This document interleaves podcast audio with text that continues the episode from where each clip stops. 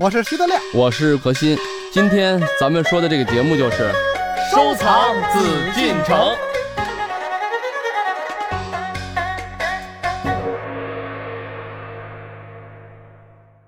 欢迎朋友们继续来关注我们的《艺海藏家》，我是主持人永峰。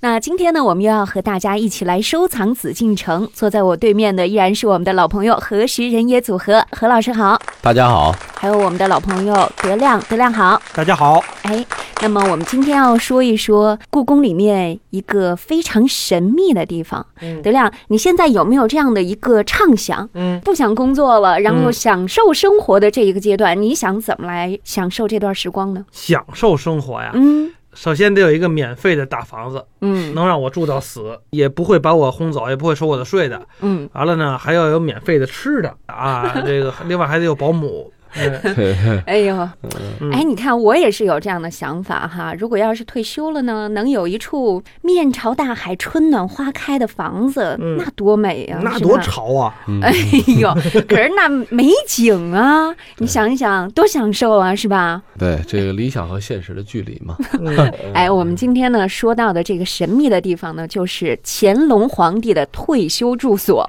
哎，这是一个秘密的地方哦，嗯，叫倦勤斋。哦，哪俩字儿？你得解释解释。倦倦怠的倦，勤勤奋的勤，倦勤疲倦的。倦好吗？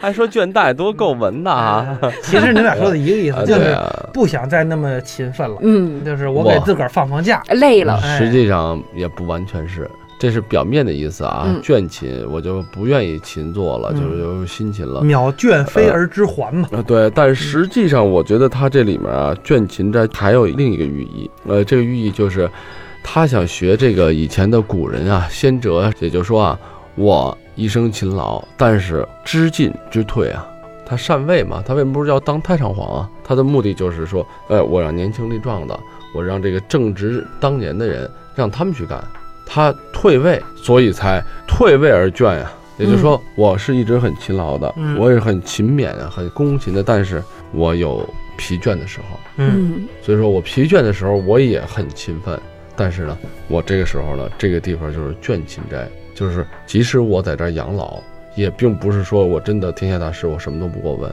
只是我知道我应该什么时候过问。我精力在充沛的时候，我每天都要工作，比如十二个小时、十五个小时，嗯但是现在我只能工作八个小时了，那好，我让年轻人上去。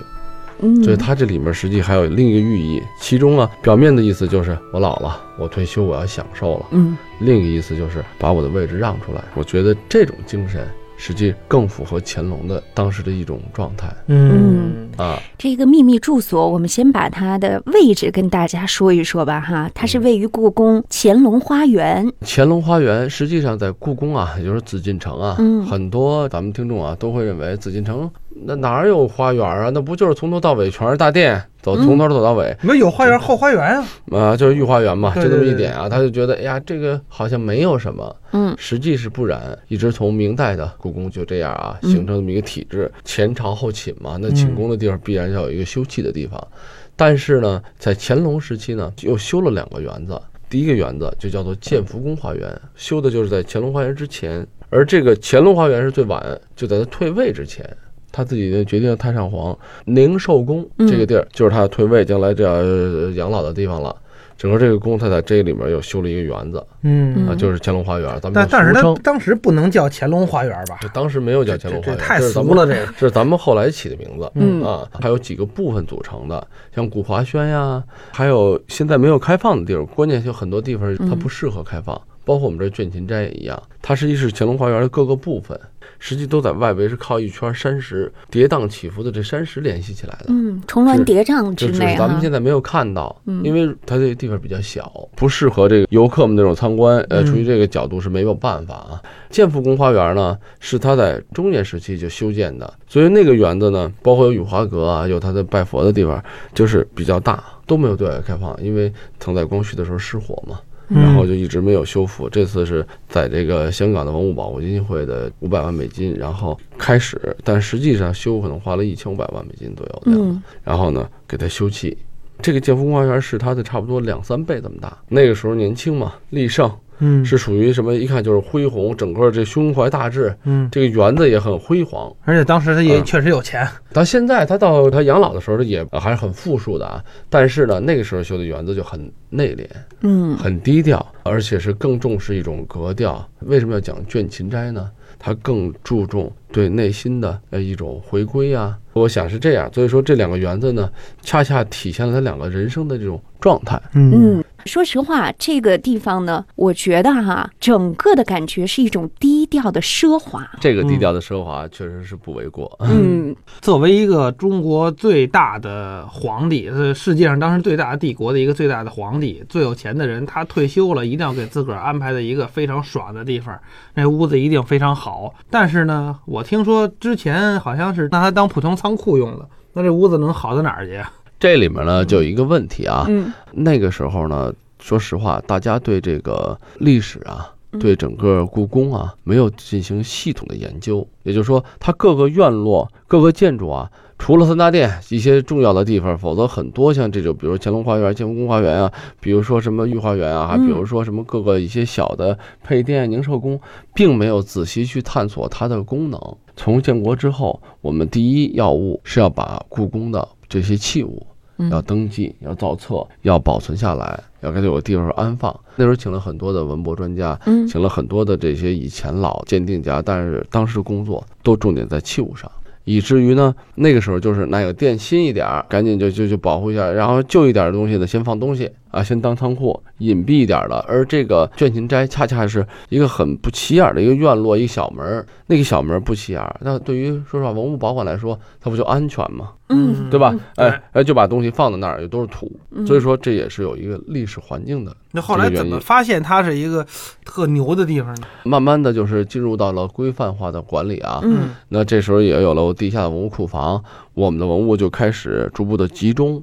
然后呢，我们的故宫就一直有这么一个工作，就是把以前我们那些原状，比如说以前皇帝是当库房用，我们还可以继续当库房。嗯但是皇帝以前是生活的地儿，我们就给人腾出来，嗯尽量恢复成它原来的原状，给大家一个直观的感受。所以这时候就开始腾退，就把文物啊、这些送库房啊整理的这个过程中，那，有些这个文物工作者就是稍微看，哎，有壁画，因为呢，壁画以前是咱们普遍的，就是咱们传统的装饰的形式，嗯嗯所以大家还没有太在意。嗯又有灰嘛，又看不清楚。可是，一旦东西越来越少，壁画就会清楚一点儿。这个时候，大家就觉得不对了。这个嗯壁画呢，不像咱们普通的壁画，哎，不管是画的风景啊，不管是画的花鸟啊、山水啊、图案啊，嗯很直观。哎，这个壁画怎么，呃，似与不似之间呢？嗯，因为它有立体，感觉哎不大对，就告诉这些文物的专家了。那这些专家呢，我们这些老先生啊，赶紧再过去，再一看的时候，就发现其中的奥妙了。在北京故宫博物院的东北部，即宁寿宫花园，俗称乾隆花园的北端，有一处建筑，面南向，北靠红墙，东西共九间，是宁寿宫建筑群的一个组成部分，名为倦勤斋。其正中前檐下悬“乾隆御笔倦勤斋”匾额，取“茂妻倦于勤”之意，显示这里是太上皇的休憩之所。室内嵌竹丝挂檐，镶玉透绣格扇，一派江南风韵，精致优雅。倦勤斋建筑中最具特色的是它的内檐装修部分，东五间和西四间各有千秋。东五间的装饰工艺以竹簧和双面绣为最，西四间最重要的装饰是一百七十平方米的通景画。是由欧洲传教士画家郎世宁借鉴了欧洲教堂中的天顶画和全景画的形式，而移植于清代宫廷内的。倦勤斋室内装修充分地体现了乾隆时期我国装饰艺术的精湛，也充分再现了乾隆时期国力的强盛、文化的繁荣和工艺的进步。我去到倦勤斋的时候，给我一个最大的震撼。嗯我们可以进去啊，进去看到，虽然说你看到的这个面积不是很大，嗯但是曲径通幽。你走到里面之后，你会发现这儿居然还有戏台，不止一个，还有两个。步步为景啊！屋里屋里有戏台啊？对呀、屋里屋里怎么能有戏戏台呢？就是这样，非常的神奇啊！所以我说它是低调的奢华哦。哦，嗯它屋里为什么有戏台呢？何老师，它是怎么个建筑形式？这个戏台就你别想成那个畅音阁啊，别想成圆明园呀、颐和园的这种大戏台啊。啊，对，说戏台嘛，呃，嗯也确实叫戏台，实际就是一个小舞台。嗯在什么位置呢？就是他走到他最里面一个一个间那个小客厅似的一个地方啊，嗯，哎，四面环廊，然后还有二楼，但中间是一个天井一样的东西，就空的。嗯。然后呢，在这个空的地儿呢，就宝座了，嗯，然后就一个小舞台，方形的小舞台，哦，正中是一个方形的小舞台，之后呢，就是拿竹子搭的那些景色啊，对，你知道这不是竹子啊，德亮，嗯，都都是木头，都是雕木头。木雕彩绘，哦，就是木头做的假竹子。对，因为咱们北方啊，如果要用竹子的话，那是不行的。对对对，容易嗯那个，尤其是一些粗啊或长的一些东西容易变形啊，哦所以哎，这就是它的文人雅致的地方。嗯哎，我竹子我取它这种一节一节节节高的这种寓意啊，嗯嗯同时呢，哎，我呢是用木头还牢固。嗯嗯然后当时呢，天井啊，就咱们说看它的这个天花的时候啊，嗯，它是全画的藤萝嗯，哎紫藤。紫藤。紫藤。这个紫藤呢非常立体，然后你站在这个就戏台看戏的这个位置，正好这个透视关系，就每串紫藤你看到的效果，嗯。它都是往下垂的，嗯。哦，就是符合你的透视啊。这种为什么叫做通景画呢？也是壁画的一种，嗯。但这种壁画就是严谨的符合西方的透视学的原理，嗯，只有在这个皇帝最最核心的位置，符合它的焦点透视。哦你只要看，它都是藤就垂下来了。嗯而且这个有很多的寓意啊。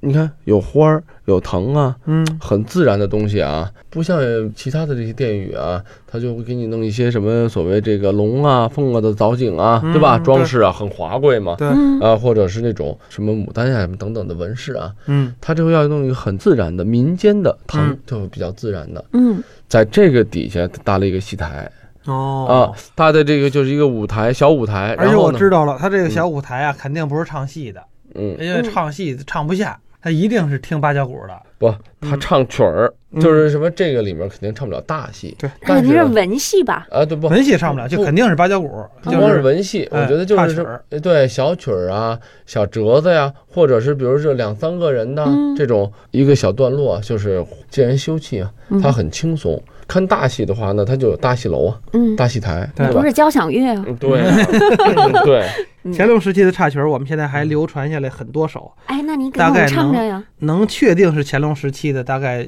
也得有一百首左右。嗯嗯，这个这个，好，开始。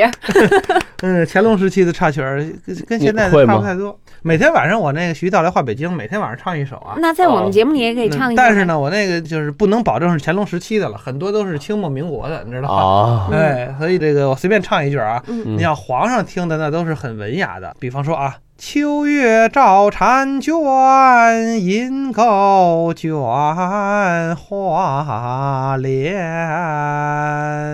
你看，秋月照婵娟，银钩卷画帘，嗯，这是谁写的呢？这是普心畬写的。但是这肯定不是乾隆的了，普心畬是奕心的啊孙子，对啊，是谱子辈儿的嘛。谱子辈儿他有点晚了，对，呃，他就这个意思当然，大家呢，刚才我觉得就是这个嗯德亮啊，唱这小曲儿的时候啊，嗯。咱们听一下啊，就设想一下乾隆嗯。在这个满是藤萝的小戏台上啊，嗯。小舞台上听这么一些小曲，嗯。有没有这一种感觉呢？他为什么要营造这么一个跟这个整个他的富丽富贵，跟嗯整个它这个故宫啊，跟整个紫禁城实际完全不一样？相对来讲，我们认为比较民间、比较质朴、比较纯粹的环境呢？嗯他在这个戏台旁边有这么一个对联儿，就是“愁天南极啊，应无算；喜在家生照有年”。咱们读这个东西的时候，就沉静下来，在藤萝在这里面看戏的时候，实际皇帝不简单是看戏，嗯嗯，他是认为万物的谷物生长，百姓的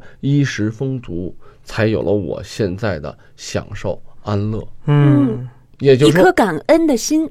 对，也就是说，乾隆皇帝很明白，嗯我现在的生活，我之所以能退休，是因为太平盛世，是因为百姓们衣食丰足。嗯也就是说，他在听戏的时候，他为什么要在营造这么一个环境呢？这个环境让他知道，时刻想着老百姓的谷物自然，因为咱们中国是一个很大的农业的社会嘛，嗯所以说他要放在这么一个环境中，也在提示勉励自己。为什么叫做倦勤？他还是要勤的。其实这个皇上啊，因为他一直都在创造历史嘛，这是一个著名作家说，他干干什么他都是在创造历史，因为他是皇上，嗯所以他肯定没有平常心。就即使他是听听戏，他也会想到那些个比较哲学思对辨范围的所以说这东西。所以说，你看，从每一个他的营造，包括乾隆啊，这这咱们说了康乾盛世等等，并不是说咱们现在说出来的康乾盛世，嗯而是这些皇帝真的是用自己的心血，他真的是要以民为邦本啊，实乃民天呀、就是他时刻，这是他要记住的话。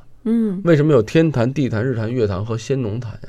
这个等于农神是跟天地日月在一起平行的，嗯对就是因为他要知道民以食为天。我们过去说社稷江山，这社稷就是一个土地神，啊。一个谷物神嘛。嗯对。嗯，就说明这个粮食啊，就多重要。中国它是一个农耕社会，对所以要是西班牙就不会拿这个的，就就是大船海战。那是不是这牛啊？游牧。嗯，所以我就想从这点来说，咱们也能了解一个皇帝啊，嗯。他的这种奢华一定不简简单单的是一种奢华，一种所谓就是咱们说享受安逸，而还有很多是什么？他的亲民，他对百姓的这种体恤，我想这个状态是咱们应该去感悟和理解的。嗯这才不失呢，等于对咱们参观啊，或者将来咱们有机会参观的一种觉得对皇帝啊、嗯对皇权的一种理解。嗯也就是说，古人啊，皇帝是一种人治社会，况且能把百姓装在心里头。我想现在咱们这种所谓法治社会、嗯，民主社会，对，实际上我觉得更应该以人为本，嗯，嗯，对吧？对我是这么有一种感悟啊。对，这个我呀看了点资料，嗯你别看那天说去，我我没去成，因为家里实在是有事儿啊。当然备课来着那但是我看了点资料，就是刚才为什么我问何老师说这戏台在哪儿呢？其实我闹不清楚，就是我想不明白，一个屋里，尤其一个中式的房子里，怎么能有一戏台？哎，结果我这我看到这这小舞台，哎，写的好啊！这个是这样，就是倦勤斋一进这个斋门儿，就是大约二十平方米的这么一个房子，正面摆着明黄色的乾隆宝座，这咱们都能想象得出来。一个嗯二十平米的房子，咱现在一般的居家过日子的那个，也都还有厅二十七八平米的厅呢，啊，也对对，也就是二十来平米是吧？嗯一进门有一大宝座，等于这厅基本上就就已经占满了。宝座是比沙发肯定占地儿大是吧？完了，宝座两边呢是屏风隔扇，这咱也能理解。这宝座旁边有屏风，对是吧？这很这能理解。说这有什么呢？据说在这个屏风隔扇背后另有玄机，绕过这个隔扇，两边分别两个通道，通往这个西四间和东五间。说白了就是我们说这个四合院，大家都知道北房三间，一进门这好像乾隆这个斋就一进门二十多平，这是一间。完了，东边儿和西边儿，呃，东边五间二房，西边五间，就跟这意思。西边，四间，哎，就就这意思似的。的。但是他都拦住了，这个通道啊，就绕过隔扇以后啊，才一米多宽，高度也不高。说是身高一米七的人走在里边呢，都觉着嗯呃，就像钻密道似的这种压迫感。所以这个我们也就知道了，为什么故宫不开放，对这块儿开放没法开放。对，我们站在午门上，我们一看到什么五一、十一，一看哇，这前面龙的传人们，好几万人在午门前上排着。到这儿，这这这一个人一个人钻这个小隔扇儿，它又不是真的一个假山，是吧？嗯这这很难。那么钻这隔扇儿，钻这个就跟地道似的，这个要走十多米，这才豁然开朗。这才来到西四街儿，一进这个西边四街，这才看见这个何老师刚才说的这个通景画跟中间的这个小舞台。嗯嗯，哎，这就叫什么曲径通幽啊！这中国人嗯讲究这个。曲径通幽处，禅房花木深。艺海藏家正在播出。我们都知道曲径通幽，这是我们中国人追求艺术的一种境界，也蕴含了一定的哲理。可是，为什么作为堂堂大国之君，在退休后的住所却显得如此狭小和低矮呢？这里是否也另有奥秘呢？我是主持人永峰，让我们待会儿见。本内容由喜马拉雅独家呈现。